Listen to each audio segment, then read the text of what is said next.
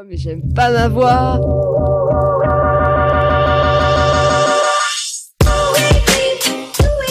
Attends. non, c'est pas naturel. Attends, attends, je le refais. Ah j'écoute, je rigole comme une débile Parfait. Oh mais j'en peux plus de ce montage Mais non, mais ça a pas enregistré C'est beaucoup ou pas 400 écoutes? Euh... Quoi à la fin Coulisses. Le podcast pour apprendre à podcaster.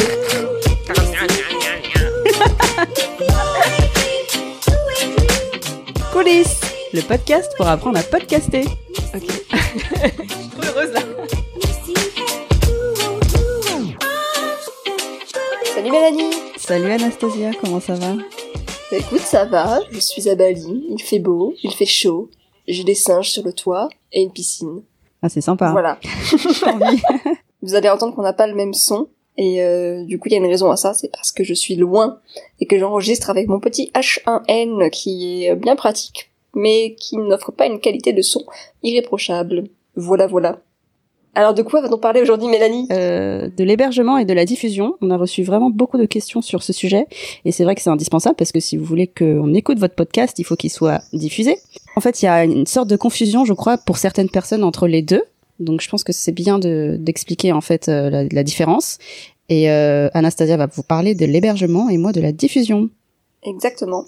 Quand on débute dans le podcast, donc on a la partie sympa, donc qui est de quoi j'ai parlé, à qui, comment, et puis il y a la partie technique, euh, qui peut être sympa aussi pour certaines personnes, mais pas tout le monde. Donc quel micro je vais choisir, comment j'enregistre, comment je fais pour que mon podcast soit partagé au monde extérieur.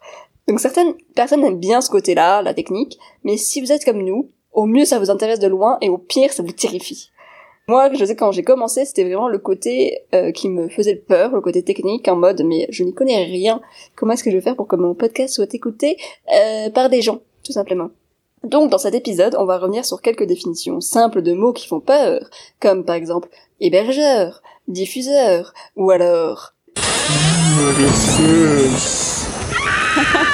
Si vous écoutez cet épisode, vous devriez en être au point. Vous avez un ou plusieurs épisodes qui sont prêts à être entendus par le monde. Ok, mais comment est-ce qu'on fait pour partager son épisode et que de milliers et des millions de fans l'écoutent chaque jour? Pour faire simple, vous allez avoir besoin d'héberger votre podcast qui contient vos épisodes. Donc vous allez devoir uploader vos fichiers MP3 ou WAV sur un serveur qui va héberger vos fichiers pour que des plateformes de diffusion, et par là j'entends Apple Podcast, Spotify, Google Podcast, etc., puissent se servir et diffuser votre podcast aux oreilles de vos auditeurs et auditrices. On va commencer par le mot qui fait le plus peur, à savoir le flux RSS. Et pour ça, j'ai demandé à Maxime, qui a créé la plateforme d'hébergement Ocha, de nous donner sa définition. Le flux RSS c'est quelque chose qui fait euh, qui fait généralement très peur à tous les euh, euh, podcasteurs qui souhaitent euh, se lancer. Et en réalité euh, il faut dédramatiser la chose parce que c'est extrêmement simple. En réalité un flux RSS on peut le voir comme un fichier texte un fichier qui contient du texte. Et en fait ce texte c'est surtout les données les informations qui correspondent au, au podcast. La partie de l'émission c'est-à-dire bah, le nom de ton émission la description de ton émission etc par exemple toi c'est les coulisses du podcast et toute ta description, l'image, etc. Et à côté de ça, la deuxième partie, c'est les épisodes, le titre, euh, la description et surtout un élément important qui est l'adresse du fichier audio. Mais grosso modo, c'est toutes les informations de ton podcast. À la fois les informations qui définissent ton émission et à la fois l'ensemble des épisodes que tu as publiés qui se retrouvent aussi dans ce fichier texte. C'est ni plus ni moins que ça. Donc vous l'aurez compris, le flux RSS permet d'encoder vos fichiers. Mais pour cela, il faut avoir téléversé, comme on dit en français, ou bien uploadé votre fichier quelque part. C'est ce qu'on appelle donc un hébergeur. Un hébergeur, c'est une euh, plateforme, un, site, une société, peu importe comment on la définit, qui euh, va héberger, au sens propre du terme, euh, un, podcast. Et pour revenir un peu aux fondamentaux, le podcast, c'est quoi? C'est avant tout un fichier son, généralement un fichier MP3, qu'on vient héberger sur sur un site. Et nous, gros, on joue ce rôle-là d'héberger sur Internet ce son pour qu'il soit accessible à tous ceux qui disposent d'internet et qui sont connectés à internet. Ocha c'est un hébergeur, c'est-à-dire alors on va peut-être un petit peu plus loin que l'hébergeur, c'est pour ça que moi j'aime à dire qu'on est une, une plateforme, même une plateforme d'hébergement, pourquoi pas, parce que euh, on va effectivement héberger le fichier euh, podcast, mais autour de ça, on va surtout euh, faciliter toute sa toute sa gestion. On essaye de en fait de cacher tout ce qui euh, s'approche du technique. On va essayer de faire en sorte que euh, le podcasteur, lui, ne voit pas la partie technique pour justement la simplifier, même si euh, il peut la comprendre, mais on, on, préfère lui lui lui enlever cette cette difficulté et euh, il va pouvoir mettre son fichier MP3 sur Ocha. Nous, donc, on héberge ce fichier-là, mais on lui permet également d'ajouter toutes les données qui sont associées à un podcast. Euh, nous, on génère ce qu'on appelle le flux RSS. Ce flux RSS est ensuite récupéré par les diffuseurs. Et la différence avec le diffuseur, c'est que justement, euh, le diffuseur, grâce à l'hébergeur, finalement, récupère ce fichier son et peut facilement le rendre accessible à toute une communauté. Euh, du coup, toi, Mélanie, t'es plutôt, t'es sur Pipa, c'est ça pour Melting Pot? Ouais, moi je suis sur Pipa parce que j'avais vu que c'était un peu un, une valeur sûre, qu'il hébergeait beaucoup beaucoup de podcasts américains euh, connus. C'est pas très cher non plus, c'est 11 dollars par mois parce qu'ils ont plusieurs offres, mais la première elle est à 11 dollars par mois et on, peut faire, euh, enfin c'est illimité. Euh, mais je suis assez contente de Pipa. Après, c'est aussi, euh, enfin, je sais pas si tu vas en parler après sur les différentes caractéristiques et les comparaisons, mais ça dépend de ce qu'on veut faire. Si on veut avoir beaucoup de statistiques sur ceux qui nous suivent, d'où ils nous suivent, ou si on s'en fiche un peu, enfin, c'est aussi un, un, critère à avoir en tête. Euh, mais Ocha et Pipa proposent des statistiques tous les deux. Ouais. je pense que c'est un peu équivalent. Ouais, Pipa, c'est un des gros euh, du marché qui, qui, est utilisé par notamment Podcastéo, qui était utilisé par Nouvelle École, après, je par euh, les, les échos, Binge Audio, Louis Média. Ah oui, ouais, donc, euh, donc euh, Le Figaro. Ouais. Ocha, c'est la plateforme euh, d'hébergement de podcasts que nous utilisons pour coulisses et que j'utilise également pour mon podcast de vraie vie. On en est plutôt satisfaite, enfin très satisfaite, pour plusieurs raisons, mais principalement parce que déjà c'est français. C'est donc leur service client est très rapide donc euh, il m'est plusieurs fois de poser une question euh, et j'avais une réponse très rapidement dans la journée ou au pire le lendemain. Et leur design permet franchement de prendre en main euh, la gestion de ces podcasts plutôt facilement parce que c'est pas forcément le cas partout. C'est vraiment simple, c'est plutôt stylé en plus donc voilà j'aime bien. Ocha c'est 11 euros par mois pour votre premier podcast et après c'est 5 euros pour les suivants. Donc c'est plutôt cool quand vous devenez accro euh, à la création de podcasts tels que nous par exemple. Euh, et comme on est sympa, on a demandé à Ocha si on pouvait avoir une petite offre pour nos auditeurs et auditrices préférés. Donc, ils ont dit oui. Donc, avec le code, je sais pas pourquoi je parle comme ça, avec le code euh, coulisses 19, donc euh, coulisses au pluriel 19, vous avez droit à un mois offert. Plutôt cool. Donc, c'est une offre qui est valable pour tout abonnement jusqu'au 31 juillet 2019. Bon après en termes d'autres plateformes payantes, les plus connues sont bah il y a SoundCloud évidemment.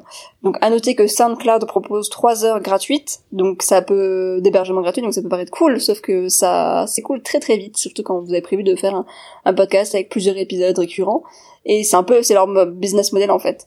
Donc il arrive forcément un moment où vous allez devoir passer à la version payante ce qui n'est pas en soi très grave, sauf que euh, moi je trouve que perso la plateforme SoundCloud et enfin l'interface n'est pas du tout adaptée au podcast en fait, c'est vraiment pour euh, de la musique. Après on a aussi euh, Libsyn, c'est américain je crois, Blueberry, Blueberry, Blueberry, ou bien encore que donc c'est A N C H O R qui est pour le ah coup à la fois Anchor. Anchor.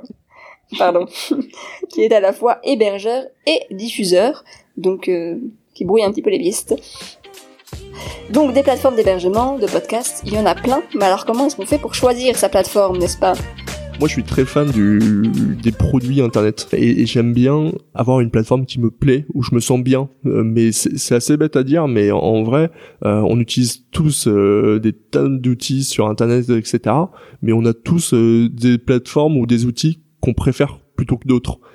Et la raison de ça, c'est souvent euh, des choses euh, euh, qui peuvent paraître simples, mais qui ne le sont pas du tout, qui sont bah, juste une ergonomie, une interface, un cadre ou une fonctionnalité qui est bien pensée, ou une vitesse, une rapidité. Les hébergeurs, on est presque à peu près tous les mêmes. En vérité, il y a assez peu de différence entre entre les hébergeurs. Il y a quelques fonctionnalités qui vont parfois différer, mais euh, en soi euh, on fait on fait à peu près tous le même métier. On fait en sorte que ton podcast il soit là. C'est pas non plus euh, choquant de choisir un hébergeur simplement par la relation que que tu peux avoir avec. Nous il s'avère qu'on est seule boîte française à héberger réellement des podcasts de cette façon. Et, et ça nous permet d'avoir un, échange avec la communauté qui est juste super quoi. Un commentaire? C'est vrai qu'ils sont presque tous pareils, mis à part quelques euros près pour le prix de l'abonnement. Et après, c'est l'ergonomie, c'est les mhm. différentes fonctionnalités en plus, peut-être les stats un petit peu, euh, en fonction de si tu veux beaucoup les suivre ou pas. C'est toujours intéressant. Et aussi la monétisation. Euh, on en a pas parlé encore, mais il y a des hébergeurs qui favorisent euh, des, des monétisations en faisant des pubs avant le podcast ou pas, et d'autres qui, qui, enfin, tu vois, par exemple, SoundCloud, c'est pas du tout le cas. Ouais. Euh, moi perso pour choisir, j'avais fait un tableau comparatif en fait des offres disponibles sur le marché. Bon, je suis un organisé. je suis un petit peu tarée, voilà.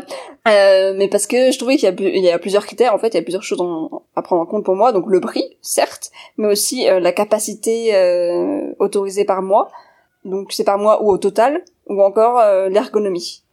Du coup, moi, ce que je conseille, c'est de savoir combien d'épisodes vous allez devoir publier par mois, combien d'épisodes vous voulez publier par mois, et la longueur de chaque épisode. Donc, il faut savoir qu'à titre d'exemple, un épisode d'une heure au format MP3, c'est à peu près 50 MB mégabytes. Euh, et donc, euh, certains hébergeurs fonctionnent à la durée et d'autres à la taille du fichier. Il faut savoir donc euh, ce que ce que vous allez devoir produire pour savoir bah, si ça rentre en fait.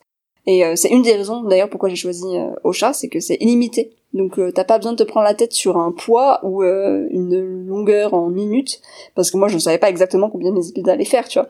Donc là au moins tu te prends pas la tête, c'est illimité. Euh, À vous de voir ce qui vous convient le mieux. Mais un hébergeur payant, est-ce que c'est obligatoire?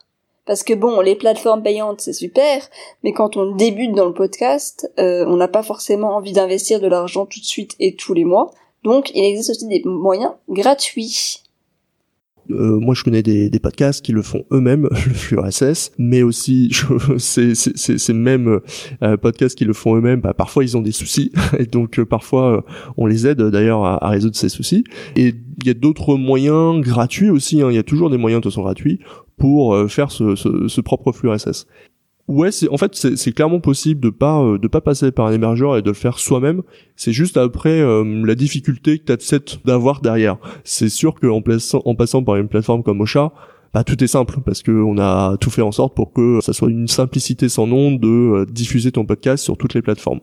Maintenant, si tu t'es un peu débrouillard et si vraiment tu t'as envie de le faire toi-même et si vraiment t'as envie de de découvrir ça et de de mettre un peu les mains dans le cambouis, sincèrement, il y en a qui l'ont fait, c'est toujours possible, c'est pas, euh, c'est pas, euh, c'est pas impossible à faire, c'est juste plus compliqué.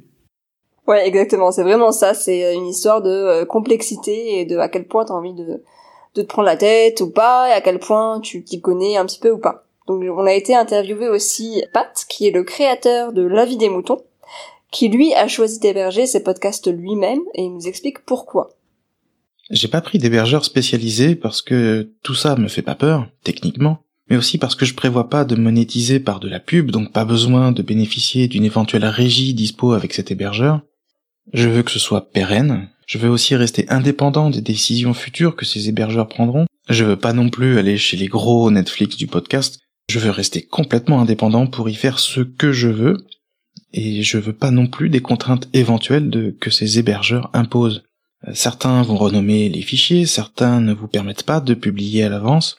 C'est pas très pratique si vous devez maintenir un blog à côté. Donc voilà, je fais du do it yourself, enfin presque. Pourquoi pas? Nous, de notre côté, on vous conseille quand même d'héberger votre podcast sur une plateforme dédiée à ça, tout simplement parce que c'est beaucoup plus simple, en fait, et que ça va vous permettre de vous concentrer sur ce qui compte pour vous, à savoir votre contenu. Maintenant, euh, il existe des méthodes gratuites, et c'est faisable. Pat va nous expliquer comment est-ce que lui, il fonctionne. Alors un hébergeur de site web tout simple fait très bien l'affaire.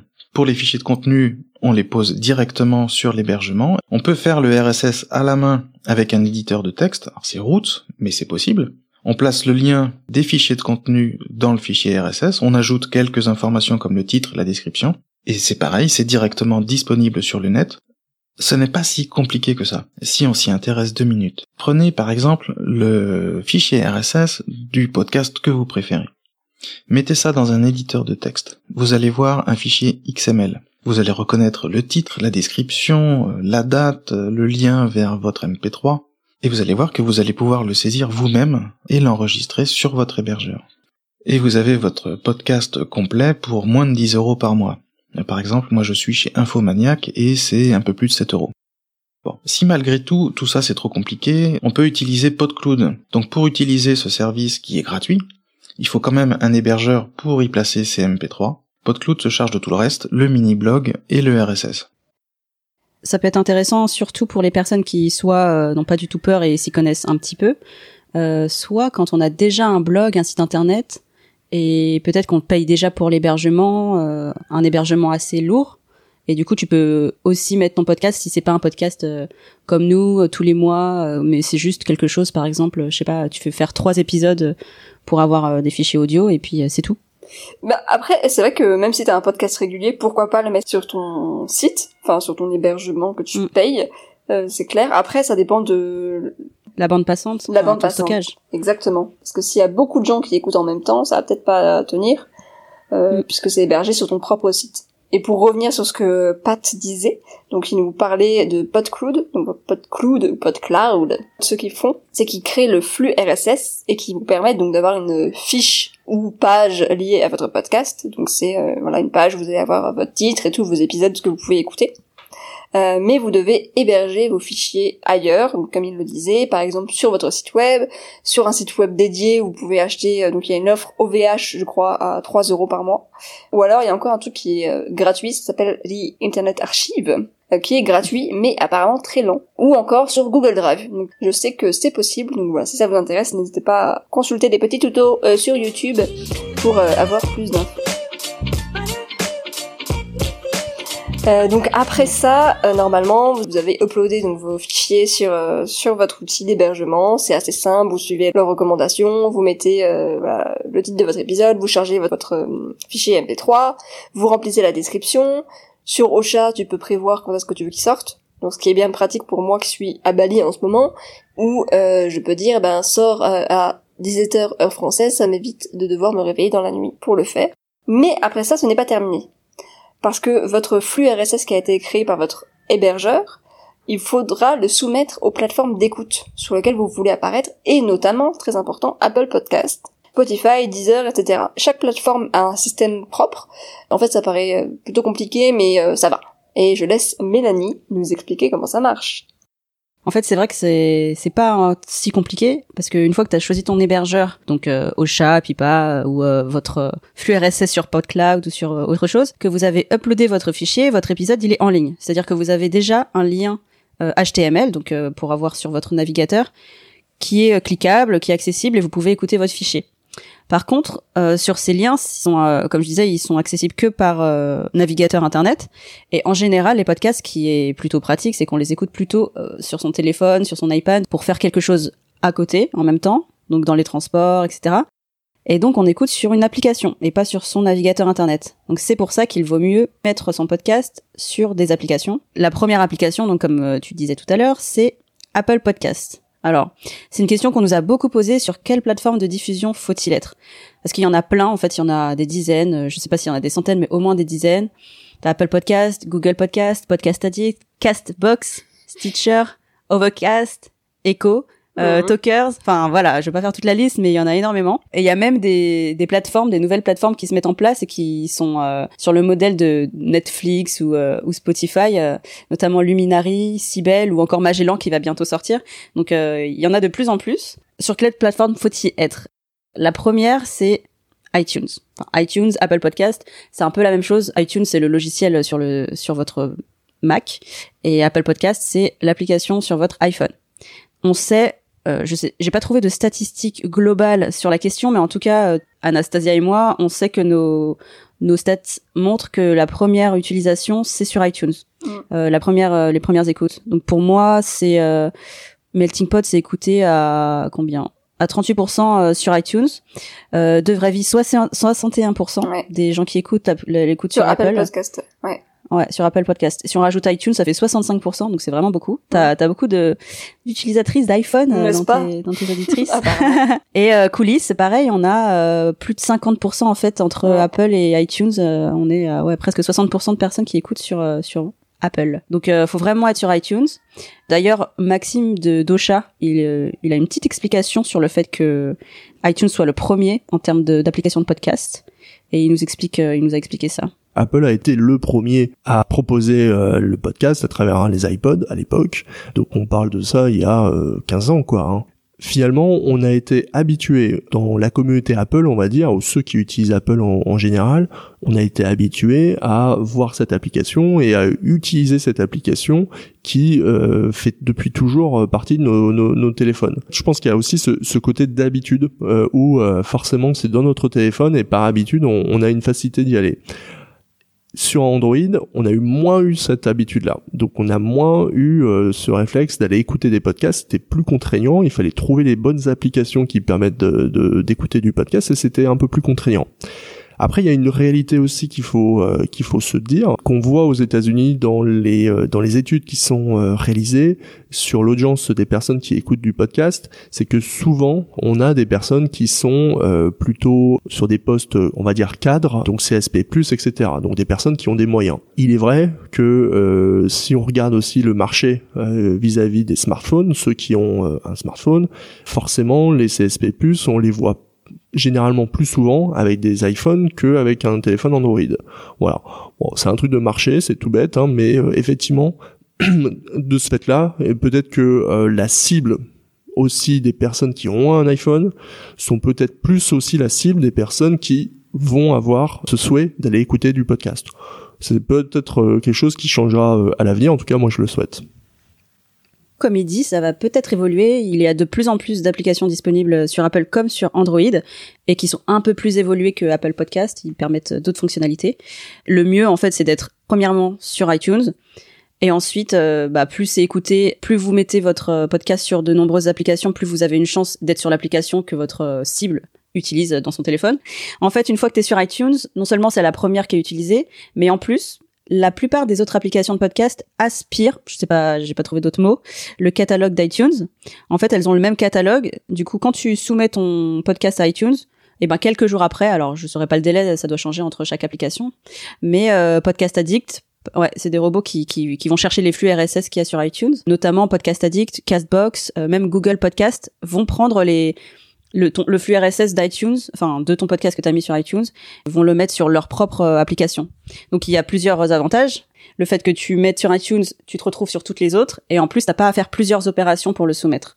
C'est assez cool. Par contre, il y a d'autres applications qui sont indépendantes, genre euh, Spotify, Deezer, Stitcher, et là il faut soumettre indépendamment son application, enfin son podcast, pardon, parce que euh, elles ont pas fait ce lien justement vers iTunes et comme elles veulent être indépendantes et euh, peut-être faire de la concurrence à Apple, euh, je pense que c'est pour ça qu'il faut euh, soumettre de manière indépendante. Voilà, alors maintenant, comment faire concrètement? Parce que je dis soumettre son podcast, mais comment fait-on pour soumettre son podcast?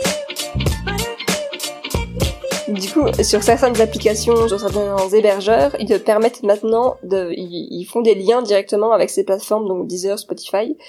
Euh, donc je parle de Ocha, par exemple, parce que c'est ce Ouais. que je connais. Sur Ocha, maintenant, tu peux en fait euh, soumettre. euh, T'as juste un clic, un bouton, je crois, à cliquer, et en gros, ils soumettent aussi ton podcast euh, à Spotify et bientôt Deezer. C'est pas encore le cas.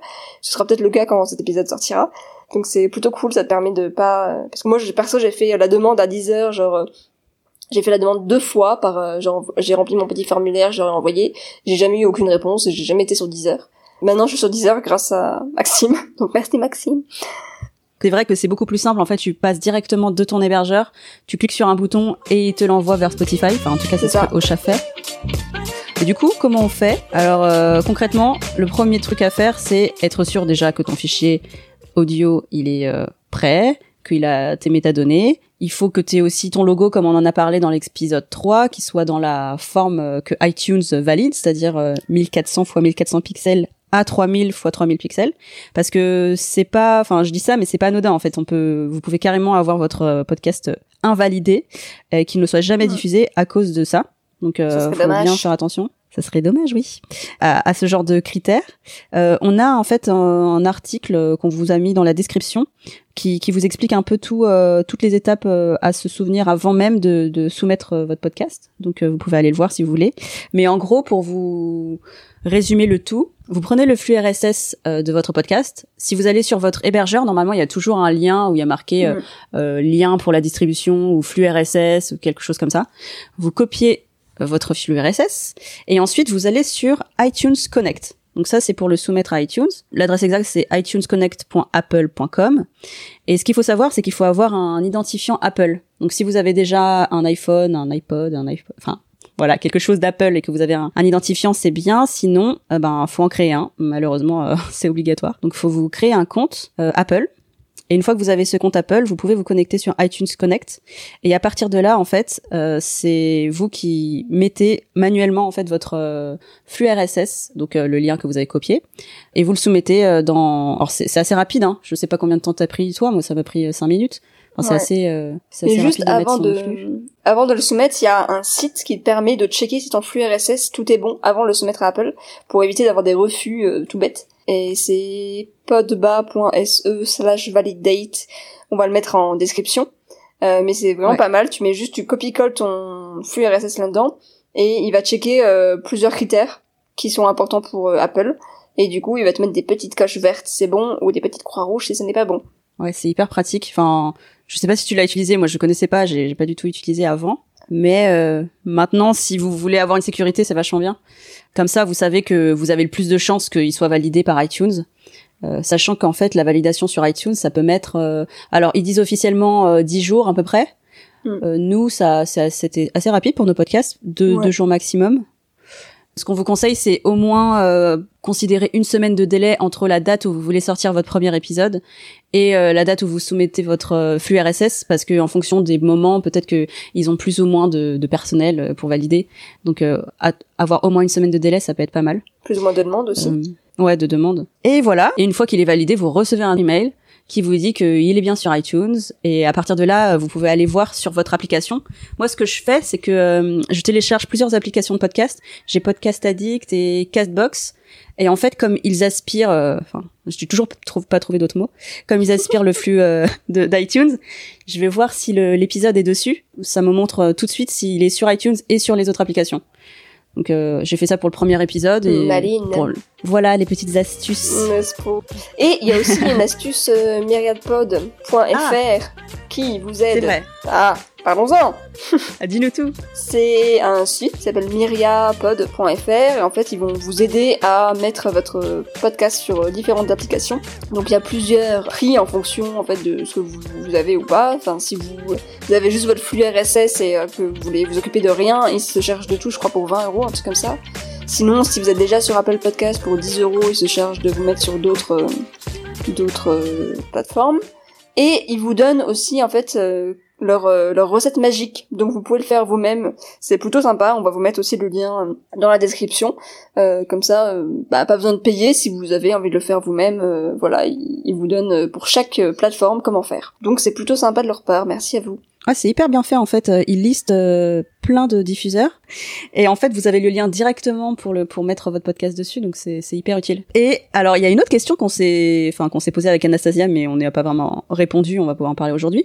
C'est est-ce qu'il faut diffuser son podcast sur YouTube? Mm-hmm. Parce que comme vous le savez, YouTube c'est pas une plateforme audio, c'est une plateforme vidéo. Donc a priori c'est pas la première chose qui nous vient en tête quand on parle de podcast, mais le grand avantage, c'est que YouTube fait des recommandations. En fait, euh, enfin, je pense que vous savez ça quand on est sur une vidéo, on la regarde et machinalement, sans faire exprès, on se rend pas compte, mais on regarde toutes les autres vidéos qui sont dans la playlist ou qu'on nous recommande. enfin, moi, en tout cas, ça m'arrive. Mhm. On est tous tombés dans les méandres de l'internet. et pour permettre aux autres de tomber dans les méandres de votre podcast, euh, ça peut être pas mal d'avoir une page, sachant que c'est gratuit. Et, et en fait, vous pouvez mettre votre podcast, en fait, chaque épisode comme si c'était une vidéo vous créez une sorte de vidéo, euh, même si elle est statique, hein, pas besoin de vous filmer euh, pour faire euh, une vidéo spéciale. Et en fait, mettre ces épisodes sur YouTube, déjà, ça permet de toucher les personnes qui écoutent, qui regardent YouTube, mais qui n'écoutent pas de podcast à la base. Et après, ça peut, justement, c'est des personnes qui n'écoutent pas et qui ne sont pas forcément, qui n'ont pas le, la l'application de podcast dans leur téléphone. Ben, ça leur permet, s'ils aiment votre contenu, d'aller chercher votre podcast ensuite et de s'y abonner sur une plateforme dédiée. Donc je sais pas si toi tu vas le faire. Bah c'est vrai que moi j'étais assez contre parce que la flemme tout simplement, euh, la flemme de mettre à chaque fois parce qu'il faut recharger quand même ton MP3, euh, qu'il faut créer le visuel, nanana. Puis moi vu que je suis un peu ouais, ça prend du ouais, temps. voilà, vu que je suis un peu une maniaque, j'aurais voulu créer un visuel à chaque fois, mais bon, enfin du coup je le fais déjà donc pourquoi pas. Et puis on a eu la discussion la dernière fois, tu m'as tu m'as convaincu parce que je me suis dit c'est vrai que euh, c'est finalement YouTube tout le monde y a accès. Et euh, ça, c'est quand même plus simple que Spotify, par exemple, où faut un abonnement, Deezer pareil, euh, Apple faut un Apple, enfin voilà. Mm. Donc euh, et puis ça coûte rien à part euh, quelques minutes de ton temps. Voilà, donc pourquoi pas, même si c'est pour avoir 10 écoutes dessus, à la limite. Au moins, il y a une référence. Et je crois que c'est bien aussi pour la pour le référencement Google. Donc je vais m'y atteler. C'est vrai que de plus en plus de podcasteurs le font, ça, ça doit être assez intéressant. Enfin, faut tester. Comme tu dis, c'est gratuit. En test. Et le dernier truc, c'est qu'il y a certains diffuseurs, mais j'en ai un petit peu parlé, et puis je suis pas sûre qu'aujourd'hui, en tant que podcasteur, euh, disons euh, débutant, ça soit très intéressant, mais c'est bien à savoir pour plus tard, notamment si vous faites de la fiction euh, ou alors des, des, des, documentaires ou des interviews.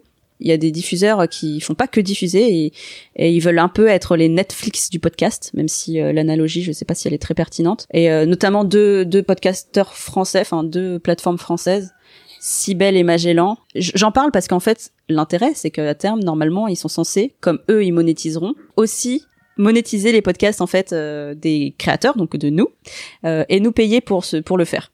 Donc ça peut être intéressant à suivre, mais aujourd'hui, c'est encore tout tout débutant. Tout bébé. Voilà. Mm. Donc je sais pas si on a fait le tour. Je me marre parce qu'il y a des, il y a des coqs derrière qui sont en train de ouais, j'entends. s'exciter. t'as des coqs, t'as un mec qui construit sa maison, dans deux secondes il va y avoir des chiens qui vont aboyer. Quel enfer. L'enfer sur terre, Bali. non, j'ai bien bien. Euh, bah, je crois que c'est bon, on a fait le tour. Donc c'est le moment. La question des auditeurs, c'est la question des auditeurs. Alors, on a une question de Another Motherfucker. Je sais pas si on aurait dû mettre un bip. Est-ce qu'on peut mettre en ligne sur Google Podcast, Apple Podcast, bref, les applications de diffusion de podcast, sans avoir de compte payant? Donc là, je pense qu'il y a une petite confusion entre hébergeur et diffuseur. Donc euh, l'hébergeur, on en a parlé, c'est là où tu mets ton fichier MP3 et le diffuseur, ça peut être Google Podcast, Apple Podcast, etc. Le diffuseur est toujours gratuit, a priori. J'ai pas vu de diffuseur payant. Mm. Par contre, c'est l'hébergeur où là, tu vas devoir peut-être payer, comme ceux dont on a parlé, Ocha, Pipa, Libsyn, etc. Ou ne pas payer, ou payer moins cher en passant et en créant ton flux RSS toi-même, et en passant par des moyens gratuits. C'est ça. Bah en fait, euh, hébergeur payant, sauf si tu te débrouilles avec tes, ton flux RSS, et diffusion gratuite. Voilà. Et deuxième question. Oui. Euh, que faire si on se fait refuser son podcast Et Là, on sait plus qui nous a posé la question, mais quelqu'un nous a posé la question. Oui, désolé pour la personne, mais euh, on, on a retenu la question en tout cas. C'est ça. Alors, déjà, la première chose, ce qu'on disait tout à l'heure, c'est que pour ne pas se faire refuser, vaut mieux essayer de prévenir que guérir, c'est-à-dire euh, Mhm. faire valider son flux sur le lien qu'on vous met en description. Une fois qu'il est fait valider et qu'en fait vous êtes toujours euh, refusé, iTunes en général vous dit les critères en fait quand il vous refuse euh, le, le bah, la validation, il vous rappelle en fait toute la liste des critères que vous vous devez euh, remplir. Il y a notamment avoir un flux RSS valide, donc il faut revérifier si c'est toujours le bon, il n'y a pas une erreur de copier-coller. Il faut voir aussi, euh, il y a notamment des fois des questions de, de contenu, parce que par exemple des fois c'est mis en contenu explicite alors que ça l'est pas. Alors il faut peut-être regarder dans votre description si vous n'avez pas des mots euh, qui pourraient, enfin je sais pas si les Américains euh, ont des critères plus stricts que nous, mais en tout cas ils peuvent euh, refuser des contenus pour caractère explicite alors que parfois c'est pas le cas. Faut vérifier vos descriptions, les mots, s'il pourrait pas y avoir quelque chose qui, qui pose problème. Et si votre contenu est effectivement explicite, cochez la case en fait euh, de, de contenu explicite. Donc ça peut être euh, violence, porno, etc. Enfin c'est listé hein, dans, dans, dans les critères iTunes. Et euh, quoi d'autre? Ben du coup refaire euh, refaire soumettre son podcast par la même procédure et croiser les doigts pour que ça marche, mais euh, revérifier en fait chaque critère un par un. Des fois, c'est vraiment juste une question de copier-coller qui, qui, qui a fait louper une, une lettre, qui, qui fait que le flux RSS Ouais. ne marche plus. En fait, il y a tellement de raisons pour lesquelles ton podcast pourrait être refusé que c'est difficile de toutes les lister. C'est souvent au cas par cas, donc euh, c'est pas des chances. Et au pire du pire, bah, envoyer un email à Apple euh, pour leur demander. Ouais. Et ben voilà.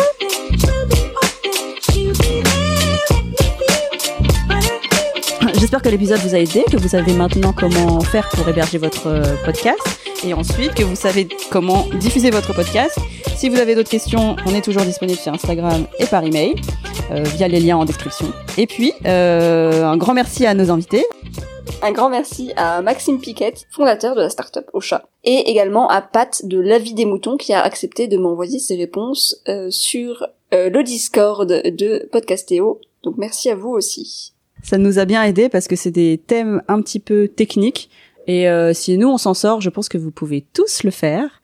Euh, oh oui. Voilà, bon courage et à la prochaine. À bientôt.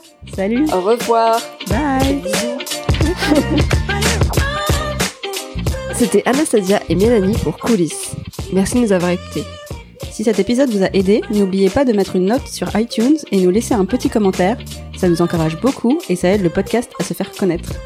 À bientôt. bientôt.